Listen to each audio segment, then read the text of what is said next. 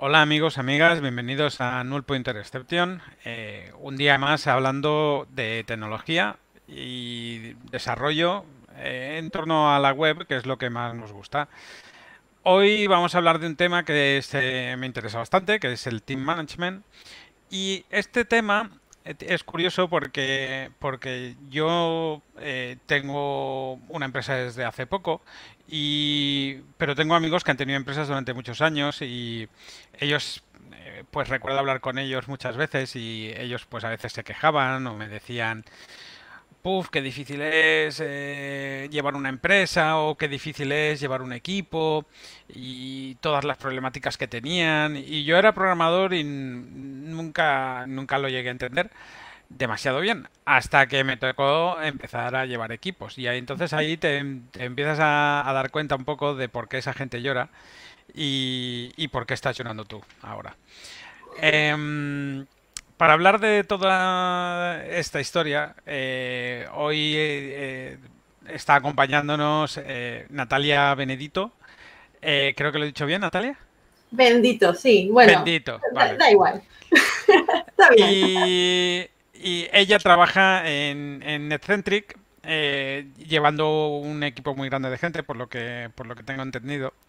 Y bueno, espero que ella nos pueda hacer eh, un poco, nos pueda compartir un poco su experiencia llevando equipos y, cómo, manejar toda la situación que yo creo que tiene mucha tela. Así que bueno, Natalia, eh, lo primero de todo, bienvenida, gracias por estar aquí. Y cuéntanos un poco, ¿qué haces tú en tu día a día en Eccentric? Bueno, buenas tardes. Em, sí, vamos a empezar por presentarme. Eh, mi nombre es Natalia Bendito, como, como bien dijiste, Raúl. Eh, soy eh, Google Developer Expert en Angular y Web Technologies. Eh, vivo en Barcelona. Em, a ver qué más te puedo contar. Y bueno, soy frontend, pero soy una clase particular de frontend porque soy más bien un frontend architect hasta, esta altura. Más, más me dedico a la parte de diseño de sistemas y de aplicaciones y toda la parte de interacción con el, con el cliente si, si quieres y, un poco explicarle cómo vamos a hacer las cosas y entender qué problemas tiene ah, para poder brindarle soluciones eficientes, ¿no? Y otra cosa que te contaba hace un ratito, bueno, es que mm, el modelo de la empresa para la que trabajo, que se llama Netcentric, es un poco particular porque no es el, el modelo jerárquico que, al que estamos acostumbrados, al que, bueno, se adhieren la mayoría de las empresas, digamos, que tienes... Eh, bueno, los niveles C, luego tienes los directores y luego tienes los managers y luego vienen los equipos de desarrollo, sino que en NetCentric trabajamos en un modelo holacrático. ¿Y en qué, qué, quiere decir eso? Bueno, un modelo holacrático en vez de eh, usar una pirámide, utiliza círculos. Entonces, cada círculo tiene un dominio y tiene unos miembros que ocupan roles. A veces un rol lo ocupa una persona y a veces lo ocupan dos personas y se reúnen cada X tiempo, eso lo determina cada círculo, eh, y tienen un tactical, tienen un, un, meeting, que una, una reunión en la que se discuten ciertas tensiones que puede tener un equipo que está ocupada en un tema, y, e, e intentan resolverlas. ¿no? Entonces, se suelen em, emitir, digamos, proyectos o pedir ciertas acciones por parte de los integrantes.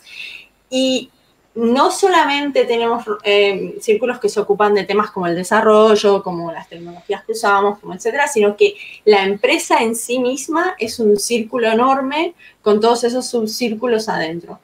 Y lo que viene a ser, digamos, recursos humanos es un círculo también que tiene su parte de talent management, de recruitment, de, y tiene también una serie de personas que nos eh, conocemos dentro de la empresa. Bueno, el, el, idioma oficial de la empresa es el inglés, entonces es People's Access Lead, o sea, es como un, como un digamos, como un alguien que te guía en tener éxito en, dentro de tu empresa de manera profesional, pero también un poco extendido a lo personal, ¿no? A cualquier tipo de mentorización que necesites.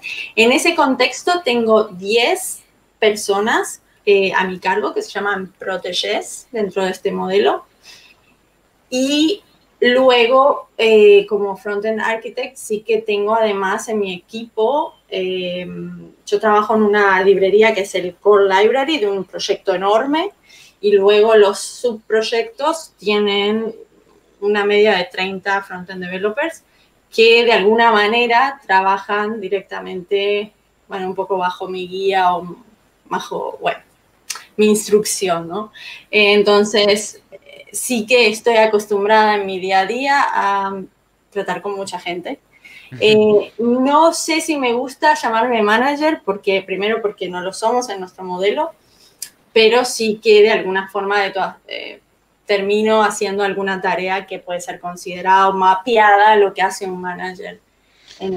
Sí, sí, sí, te entiendo. La verdad que eh, déjame decirte que me parece súper interesante todo lo que hayas, todo lo que has contado hasta ahora. Todo esto del modelo oligárquico, círculos tacticals, no tenía ni idea yo de todo esto. Eh, ¿Tienes algún link para compartir acerca de estas estructuras? Porque yo nunca había oído hablar de ellas. Sí, sí, sí, sí, te, pasaré y así lo compartimos con la gente y pueden mirar lo que son los modelos holacráticos porque son muy interesantes y además porque empoderan muchísimo a la gente, ya que puedes tomar decisiones en tu dominio sin necesitar que una autoridad por sobre ti eh, las valide, ¿no? Y eso creo que es lo mejor o lo más eh, importante de este modelo, ¿no? Que, la gente realmente tiene ciertas autoridades, independientemente si eres, no sé, un junior en la empresa o eres un senior o lo que sea, si tienes un, un rol X, pues eres, eres la autoridad en ese dominio. También da la sensación de que, de que este dominio que tú dices, o, este sistema holacrático, ¿no? Has dicho, eh, da, da, sensación de que igual no es para todos los trabajadores, ¿no? Bueno, no es para todos los trabajadores. Tienes que tener una actitud muy proactiva. Es la, que, la sensación que me da. Sí, pero ten en cuenta también que nadie te obliga a coger un rol de holacracy. O sea, si tú no quieres eh, involucrarte de manera, bueno, estos roles que, no son, como, como te contaba, toda la empresa en definitiva es un círculo, así que un rol ocupas dentro de, esta, eh, de, este modelo eh, holacrático. Pero si, yo qué sé, hay, por ejemplo, un círculo que se ocupa del front-end development, de todas las de todo lo relacionado con el frontend, ¿no? ¿Qué tecnologías vamos a usar? ¿Qué está trending ahora? ¿Qué tenemos que analizar? Bueno, lo que sea, desde patrones, etcétera. Si tú no quieres tener un rol activo en ese círculo, por más que seas un frontend dentro de la empresa, no estás obligado en lo absoluto. Entonces, lo que es interesante es que funciona un poco como la vida real, porque en la vida real tampoco nadie te obliga a hacer un GD, ¿no? A hacer un Google Developer Expert. Sí. Tú, tú, tú, si te sientes apasionado por esas cosas y tienes ganas de hacerlo, vas de alguna manera a buscar la forma de involucrarte con la comunidad a ese nivel. Pues en, en un modelo holacrático es exactamente igual. Y, y puede ocurrir que, que, mucha gente, o sea, ¿quién, quién establece eh, eh, cuando esos círculos, por decirlo de manera, están cerrados? Es decir, porque igual todo el mundo se quiere ir, se quiere subir al tren de un círculo muy cool, pero nadie se quiere subir al círculo de arreglar bugs, por decirte algo. Bueno, a ver, los círculos se generan por demanda, pero también, o sea, por demanda de círculos eh, superiores, porque sí que es verdad que hay una jerarquía de círculos. Por ejemplo, yo estoy, yo soy lead link del Frontend Development Circle, eso quiere que, decir que soy como eh, la organizadora de ese círculo, si, si quieres, y, y ese rol no se elige, ¿vale? Ese rol te lo da alguien te lo dan porque, bueno, no sé, has demostrado que tienes una cierta capacidad de, o responsabilidad o seniority o lo que sea, ¿no? Vale, sí. Y, y entonces yo como lead link puedo decir, mira, eh, como ahora eh, tenemos bueno, la necesidad de investigar más o indagar más en temas de performance, eh, porque nuestros clientes lo necesitan, porque necesitamos saber cuáles son las herramientas adecuadas, porque necesitamos saber de observability, de un, montón de cosas, vamos a crear un rol de performance manager. Y entonces lo, lo creamos y luego a través de una elección votamos a las personas que están interesadas, que han, que han se han pronunciado interesadas en ocupar ese rol.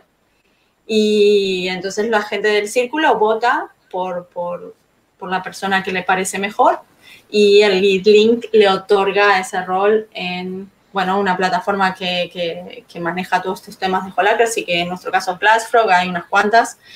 Em, y nada, y así, y, ya está. Y bueno, y los, los, que no son tan, los círculos que tocan temas que no sean tan, tan guay, es que no hay círculos realmente que toquen temas que no sean de interés para alguien. Siempre alguien está interesado. Hay hasta un círculo que se ocupa eh, de, no sé, de las galletitas de la oficina, o sea, no las galletitas, pero todas las cosas que hay en la oficina para, para, para los empleados. El café, las galletitas, las frutas, el etcétera. Luego hay, sí, hay círculos de, de lo que mm. quieras, desde bien técnicos hasta cosas más mundanas, más del día a día, de, la, del funcionamiento de la oficina, todo se maneja a través de círculos. Incluso el círculo de más arriba del todo, que es, no sé cómo, el círculo central, digamos, es eh, donde están los C-levels, donde están los directores.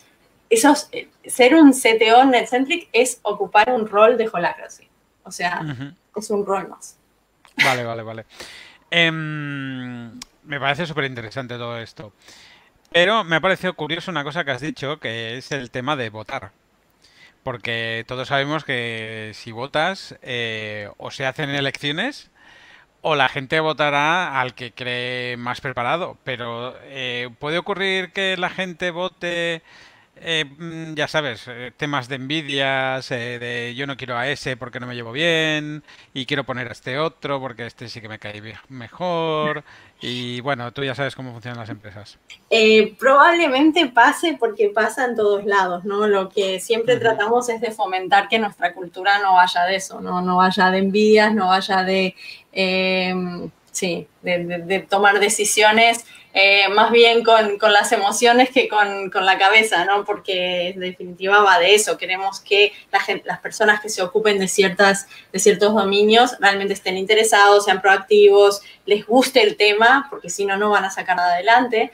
Eh, porque no hay, no, hay, no hay fechas límites. En Holacracy es un poco, bueno, tengo una tarea pendiente o tengo un proyecto asignado por mi, por mi círculo, pero claramente los proyectos de cliente van primero y entonces nadie te va a exigir que trabajes horas adicionales para sacar esas cosas de Holacracy adelante, sino que cuando estás menos eh, liado, pues así lo haces, ¿no? Eh, pero sí, imagino que sí, lo que tenemos es una aplicación de un plugin de, Slack que se llama Holacracy Election, entonces las votaciones son anónimas. Y básicamente, eh, bueno, se puede elegir que sea anónimo, se puede elegir que sea eh, con nombre, y nosotros lo tenemos con nombre en realidad.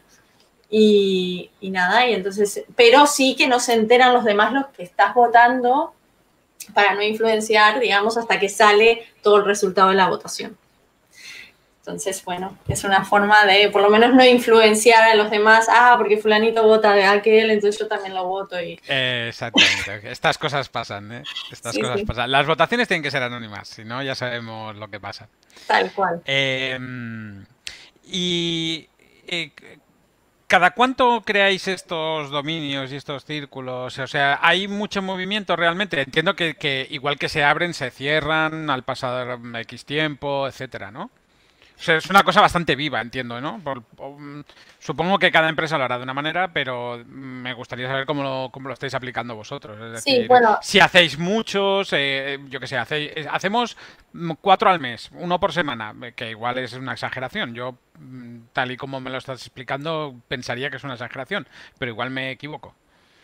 Eh, lo que tiene que ver con los círculos que están mapeados, digamos, a dominios de, interés o de, influencia, pues esos eh, se generaron en la mayoría, no sé, en el 70% en la, cuando nos mudamos a este nuevo modelo, porque cuando yo, realmente cuando yo empecé a trabajar en NetCentric, no teníamos un modelo holacrático, pero era un modelo de, eh, de jerarquía mm, que se dice plana, ¿no? Entonces, al final se decidió adoptar este modelo y, muchos, o lo que te decía, el 70% de los círculos surgieron ahí. Luego los tacticals eh, son un poco a demanda. Cada círculo define cuánto necesita reunirse y cuánto no. Em, y luego, si, si un círculo, porque tenemos unas ciertas métricas de, funcionamiento del círculo, y si vemos que un círculo realmente no, no, es necesario porque no está produciendo nada, porque no tiene tensiones, porque la gente no se reúne, pues se cierra. Y ya está. Súper bien. ¿Sí? Súper bien. Em, eh, me parece ya te digo, muy interesante. Pásame ese link que lo pondremos en el lo pondremos en el podcast y que la gente lo revise, lo revise. Yo me lo voy a yo me lo voy a leer con calma esto. Mm, no porque lo vaya a aplicar en mi empresa, porque bueno, esto como con empresas pequeñas cómo se aplica? Es decir, ¿tú lo ves aplicable también en una empresa mm, pequeña de menos de 10 personas?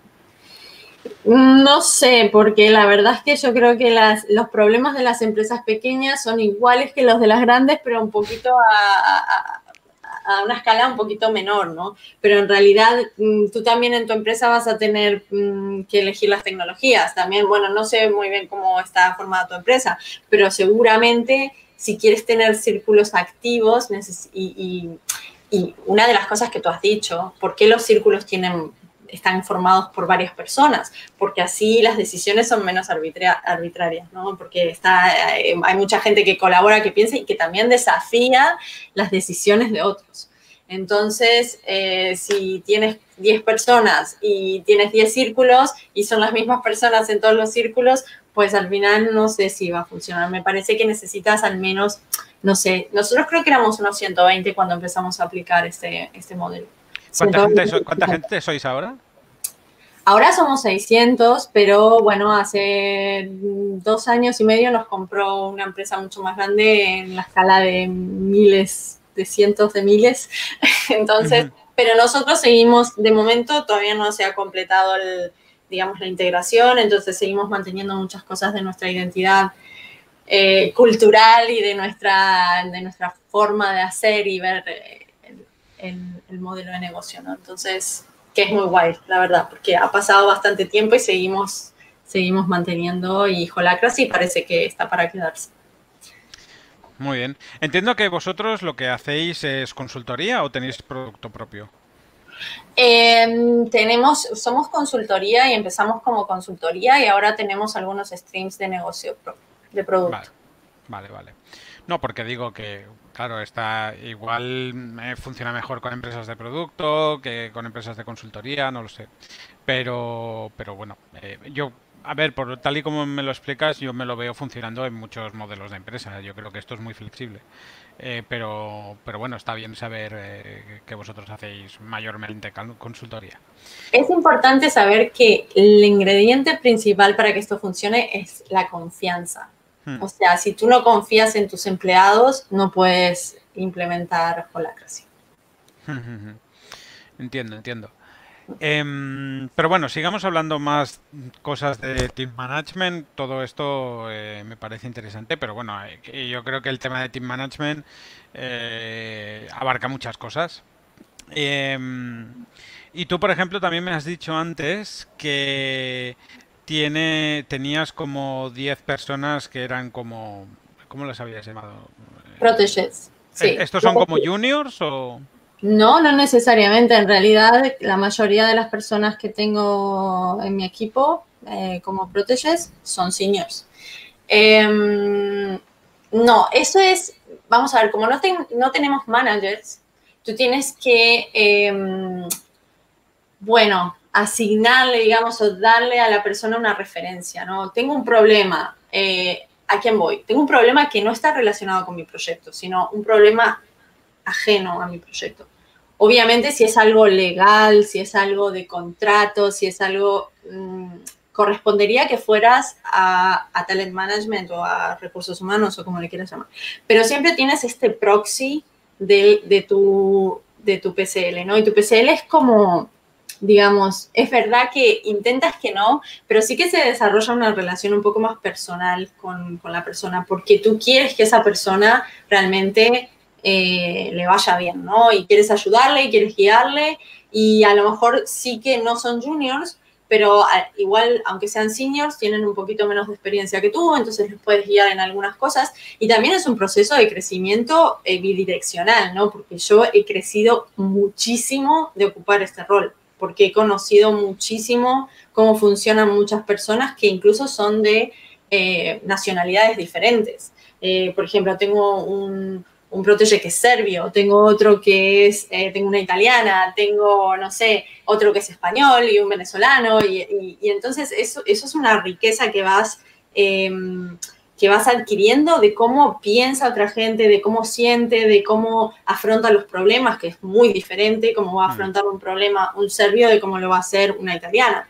Entonces, todo eso te, te hace crecer a, a nivel personal eh, de una manera increíble. Creo que no hay nada que te haga crecer más que tratar eh, con, seres humanos y ser responsable de que ellos progresen profesionalmente y, se sientan cómodos y felices, ¿no? Entonces, bueno, eh, no sé si eso te contesta un poco la pregunta.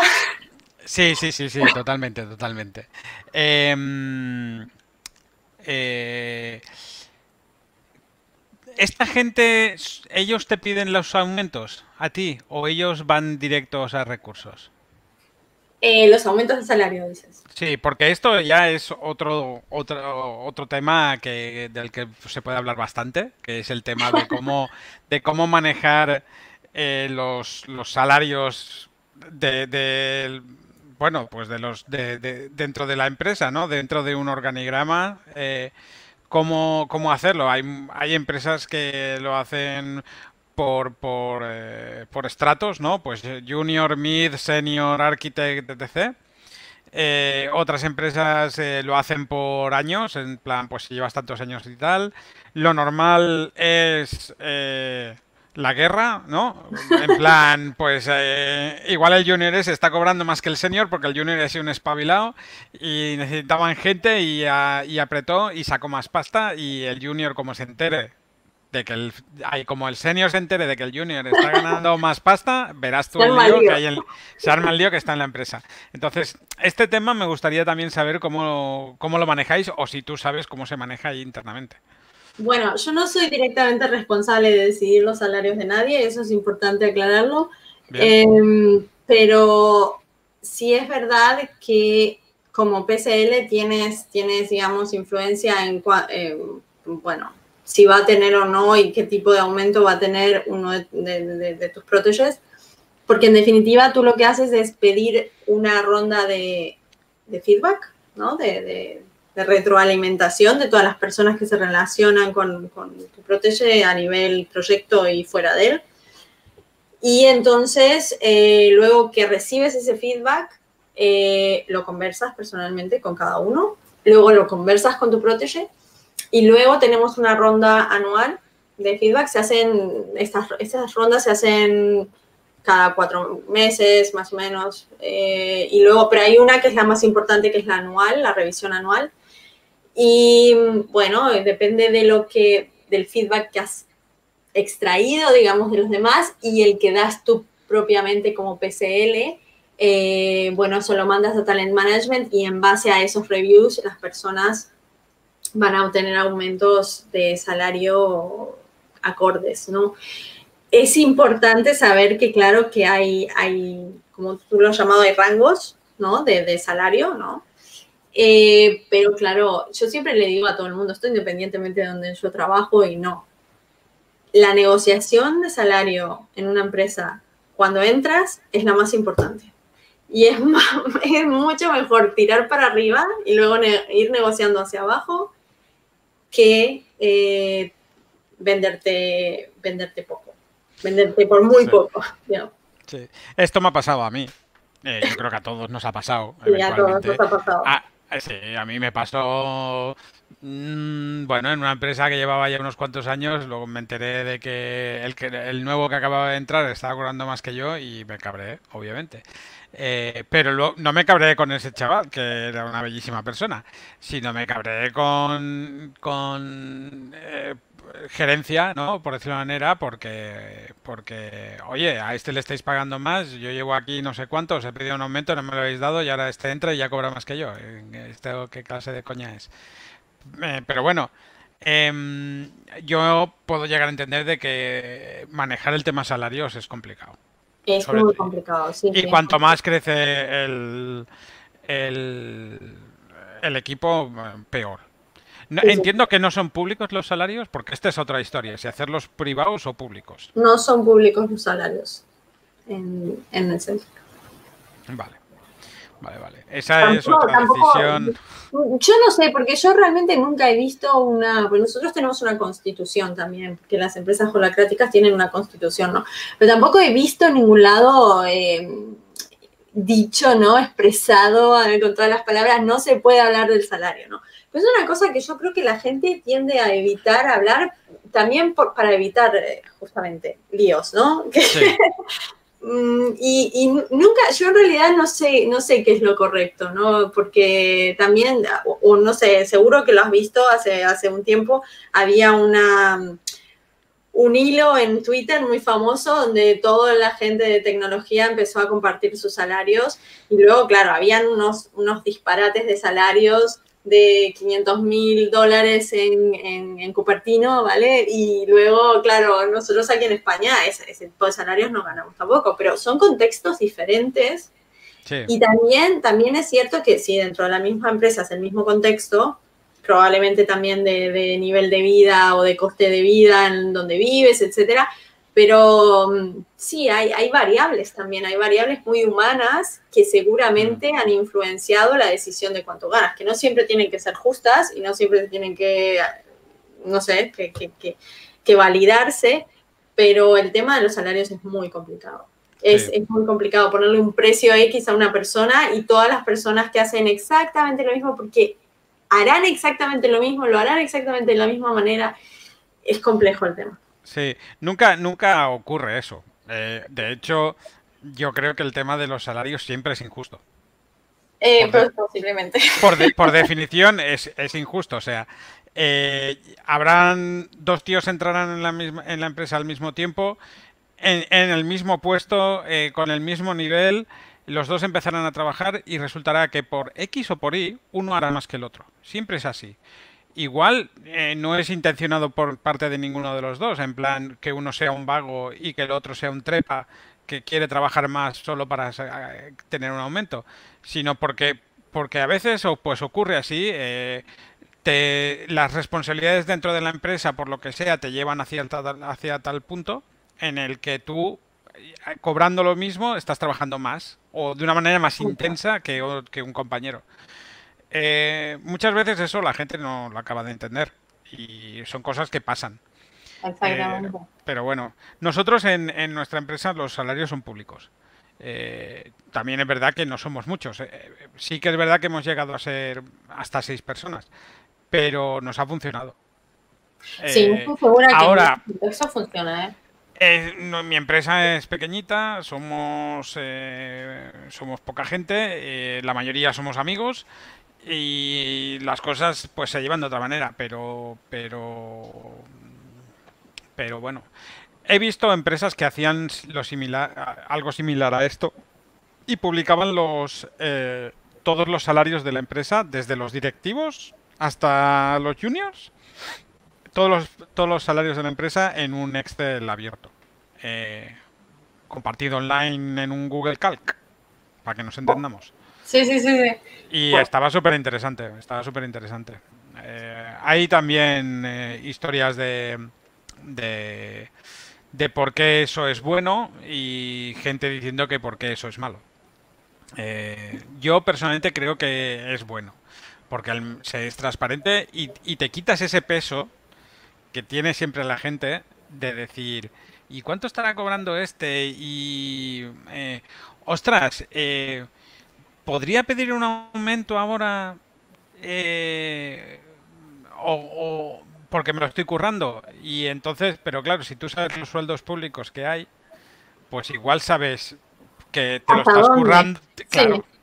Claro, sí, sí, sí. No, no, no, yo no discuto que la transparencia es súper importante. Em, pero tampoco es, algo que no te sabría contestar, porque yo misma muchas veces me lo planteo eh, y, no, no, no encuentro una respuesta. También pienso que si a veces en contextos en los que la gente, como tú dices, somos amigos y, somos seis, pero si sos 600 y no todos son amigos.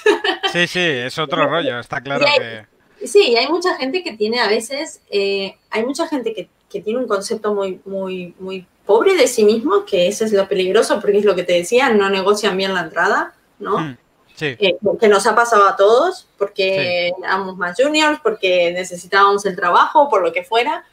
Y también hay gente que tiene un, ¿cómo decirlo? Un concepto sobre exagerado de sí mismo, de lo bueno que es, de lo tanto que merece. Entonces...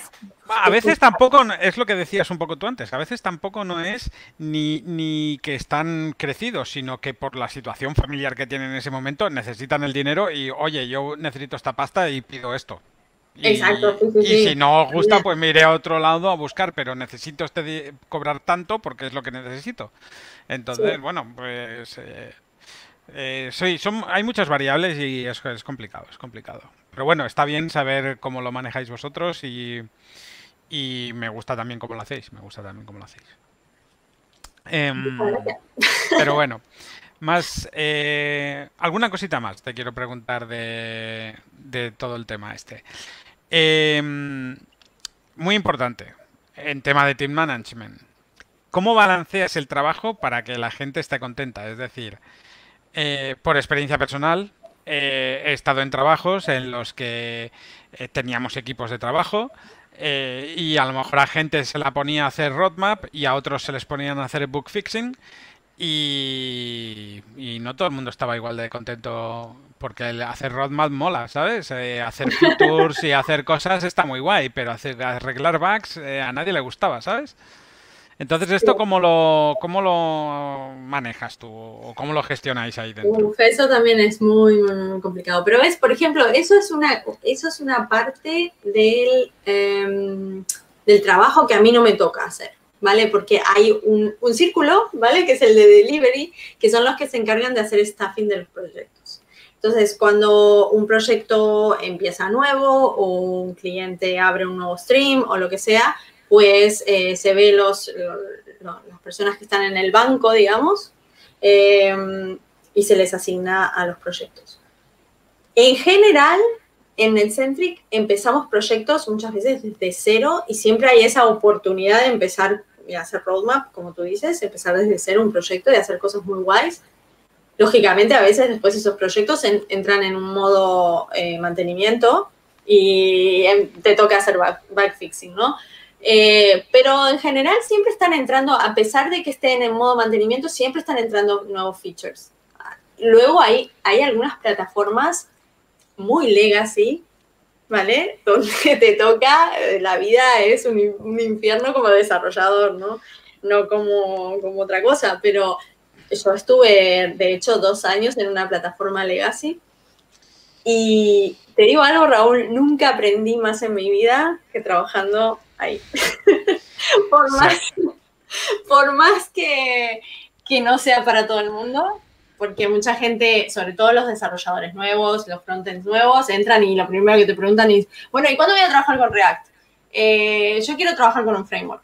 Y cuando le dices, no, es que mm, justamente igual te puede tocar ir a una plataforma legacy y trabajar con jQuery, ¿vale? Y claro, la gente se queda parada pero eso también es parte del desarrollo. Y yo en ese sentido tengo un poco una actitud bastante estricta con respecto a eso, porque pienso que la gente necesita también pasar por ese tipo de, proyectos. Son importantes, te enriquecen como desarrollador y te hacen conocer problemas que un stack nuevo vas a tenerlo, pero después de un tiempo. Sí, sí, totalmente. Te entiendo totalmente. Eh, yo he pasado por algún proyecto de estos legacy duro. Mm, el, último proyecto así que pasé fue uno que, que, bueno, ahora llevarán pues más de 20 años de proyecto, con lo cual te imaginarás, proyecto web, estamos hablando de proyecto web de más de 20 años, eh, te imaginarás tú lo que hay ahí. Sí, sí. me imagino. Han pasado todas las tecnologías, todos los servidores habidos y por haber. Bueno, eh, era una feria eso. Pero es verdad que se aprende mucho porque. Porque. Mm, claro, eh, muchas veces pues utilizan muchas tecnologías, muchas tecnologías raras que dices, ¿y esto por qué se usaba? Y dices, ostras, es que en aquella época eh, esto es lo que había. Y, y esto, eh, si lo quieres cambiar ahora, pues es un desarrollo de años que no se le da cuenta. Entonces tienes que mantenerlo y lo que se hace muchas veces es poner un middleware eh, Eh, nosotros, yo recuerdo que en aquella empresa pues, pusieron un, middleware hecho en escala, modernito, que digamos enmascaraba todo el desaguisado que había en el pasado, ¿no? Y es verdad que se aprende mucho en estos proyectos. Pero también es verdad lo que te digo, que, a no todo el mundo le gusta. Pero me parece bien balancearlo. Sí, sí, sí, sí. Es decir, estás una temporada haciendo Legacy, ahora te pasamos algo nuevo y verás qué guay, qué cool.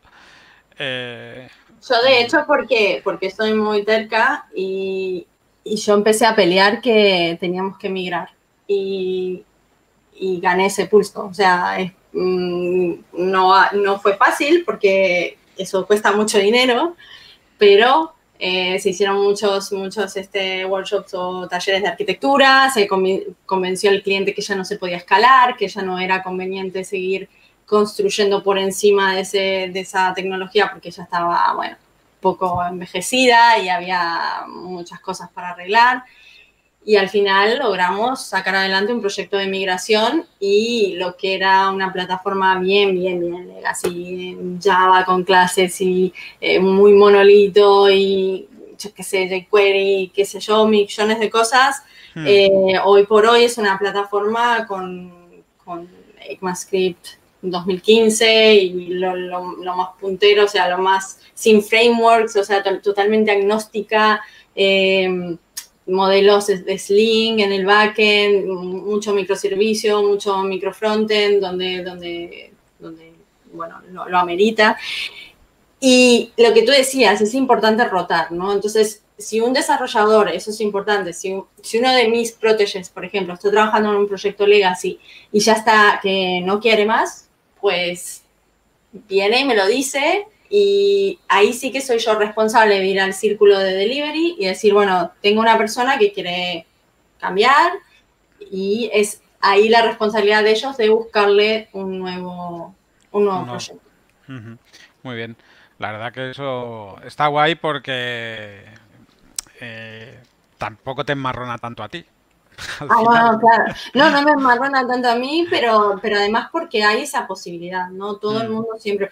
Y te, digo, la verdad es que no tenemos ahora mismo tantos proyectos activos de mantenimiento como, como igual hace tres años.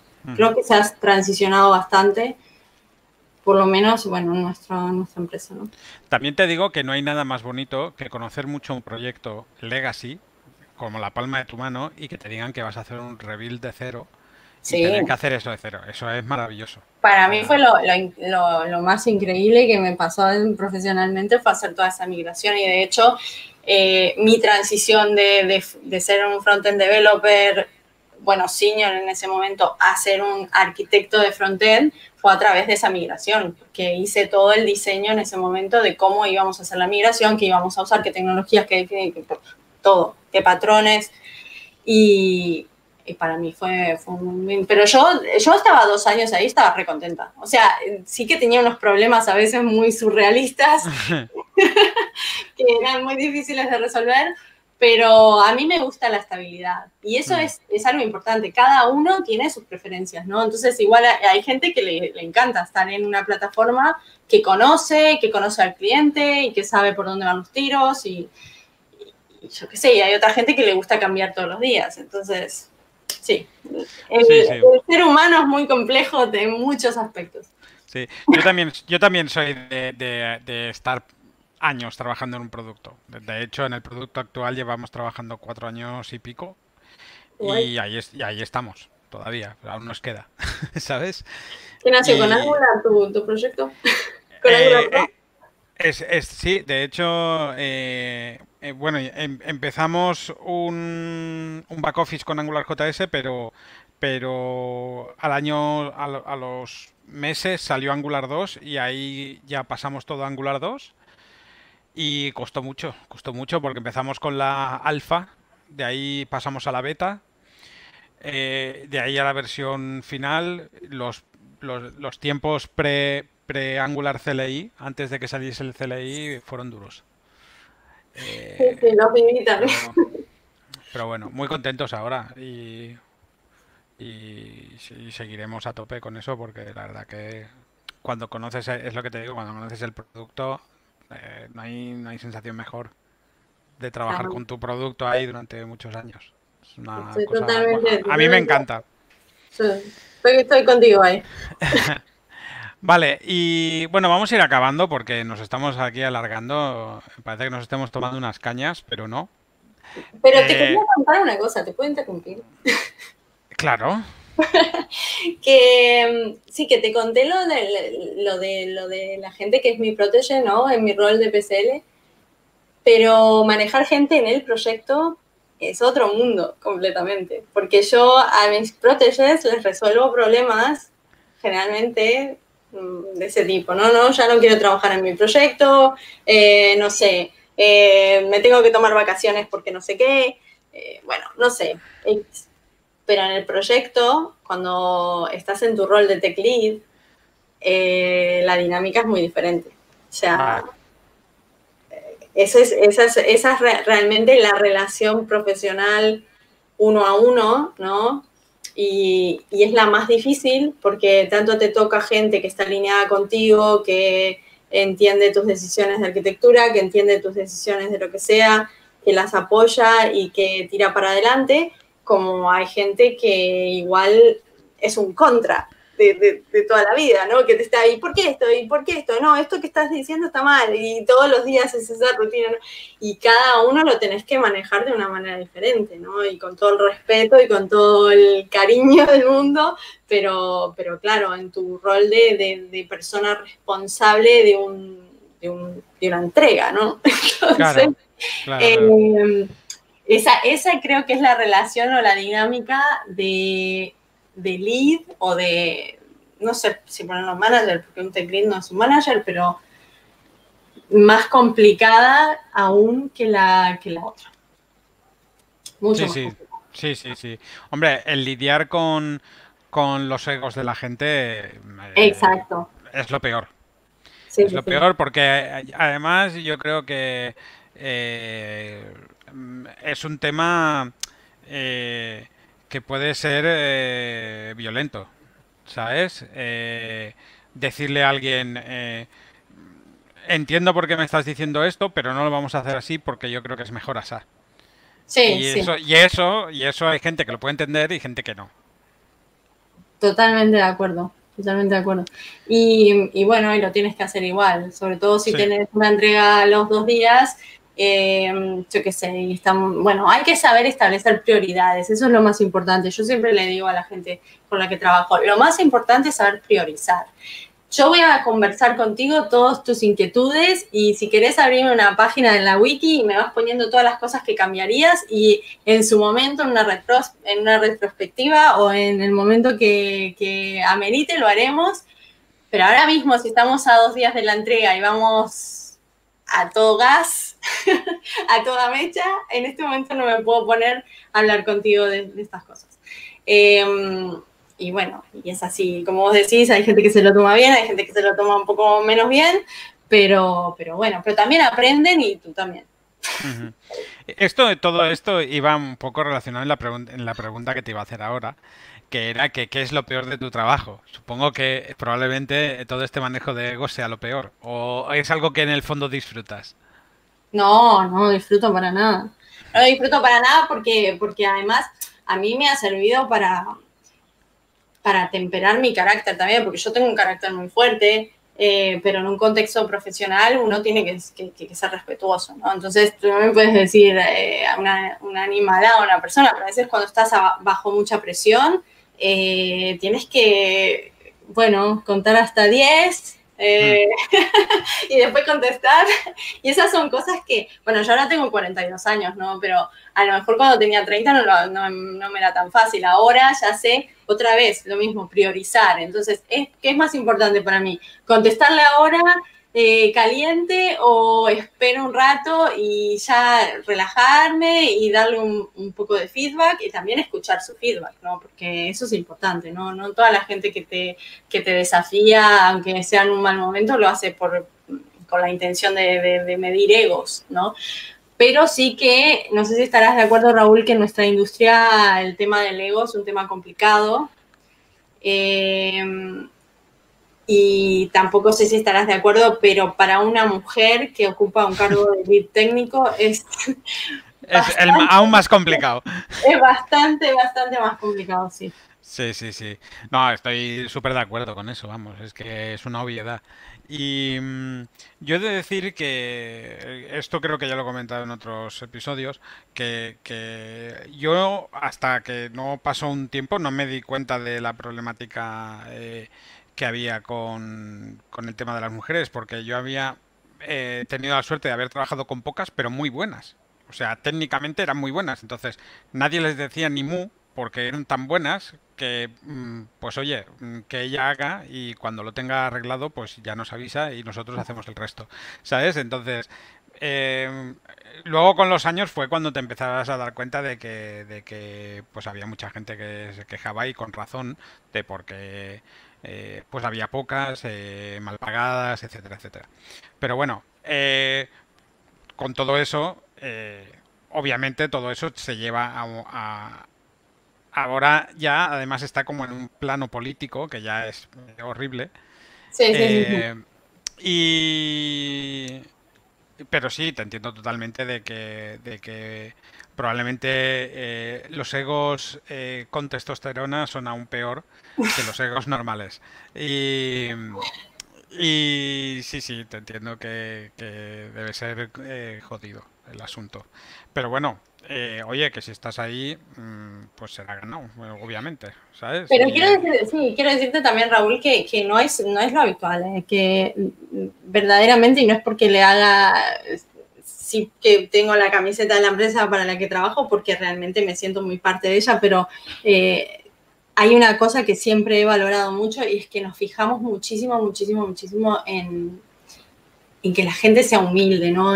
cuando hacemos una entrevista, tú puedes ser el cra más cra del mundo, ¿no? En la entrevista técnica, pero si ya en la entrevista técnica con los, con los que van a ser tus compañeros, estás ahí mostrando ese, esos dientitos del ego, mm, puede que no te vaya tan bien, ¿no? Por, lo menos en nuestra empresa, ¿no? Porque, y lo decimos, ¿no? Lo decimos abiertamente que lo que queremos son equipos y no realmente competiciones de a ver quién es el mejor y quién tiene las mejores ideas, sino que tienes buenas ideas arriba de la mesa y, vamos todos a conversarlas y no, bueno, el héroe, el típico héroe o el típico sé todo, pues no.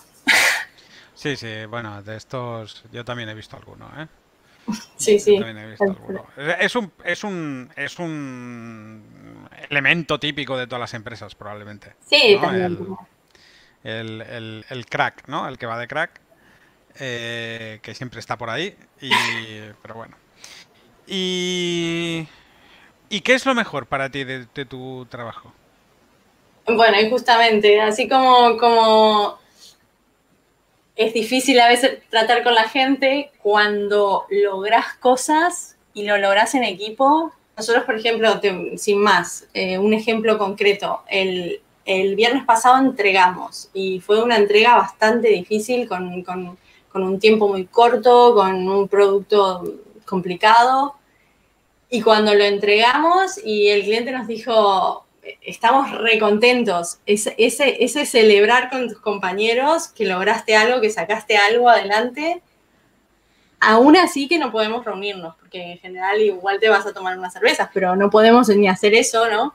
Claro. Eh, es una satisfacción, ¿no? Y, también eso que, de, escuchar lo que te dicen los demás y decir, bueno, mira, eh, la verdad es que tenías razón, ¿no? Y, y, antes, lo que te decía, a lo mejor con 30 años me costaba darle la razón a la gente, Y ahora para mí es una satisfacción darle la razón a la gente y decir, pues sabes qué, tenías razón y mira, hicimos lo que, lo que decías y, esto salió, salió genial. Sí, eh, eso, eso es un parte del proceso de maduración. Sí, por supuesto. El, admitir los errores y el, y el decirle a la gente que ha hecho bien las cosas también. ¿Sabes? Que, que, esto es una cosa totalmente olvidada en las empresas, que a veces eh, eh, la gente te pide un aumento y se lo das y tal, eh, pero muchas veces ir ahí al empleado y decirle, oye, mira, que sepas que estamos súper contentos contigo, eso eh, yo creo que la gente no sabe el valor que tiene muchas veces. Y se hace poco, se hace poco, se debería hacer más. Totalmente de acuerdo contigo. Vale. Bueno, pues me alegro que estemos de acuerdo y se está haciendo esto un poco largo. No, no me, me, quedaría rato hablando más, eh, ¿sabes? Pero, pero no quiero tampoco aquí tener a la gente una hora y media de podcast. Eh, así que nada, no sé si quieres añadir algo más. Eres pues libre de enrollarte media hora más en, en, tu, en tu apunte final. No, no, eh, media hora no. Te voy a dar las gracias por, bueno, por, por invitarme. Me, me, apetecía mucho conocerte, hablar contigo. Y, y nada, y estoy, decirle a la gente que estoy deseando, bueno, que las cosas cambien un poquito aquí en Barcelona, a ver si podemos reactivar las comunidades, a ver si podemos hacer más meetups y nada, y, charlar en vivo. Ojalá con una cervecita en la mano. Exactamente. Ya, hay ganas, sí, sí, sí.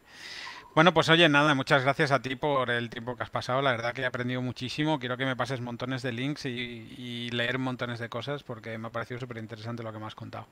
Bueno, Muchas gracias, Raúl. Venga. Nos hablamos. Un saludo. Hasta luego.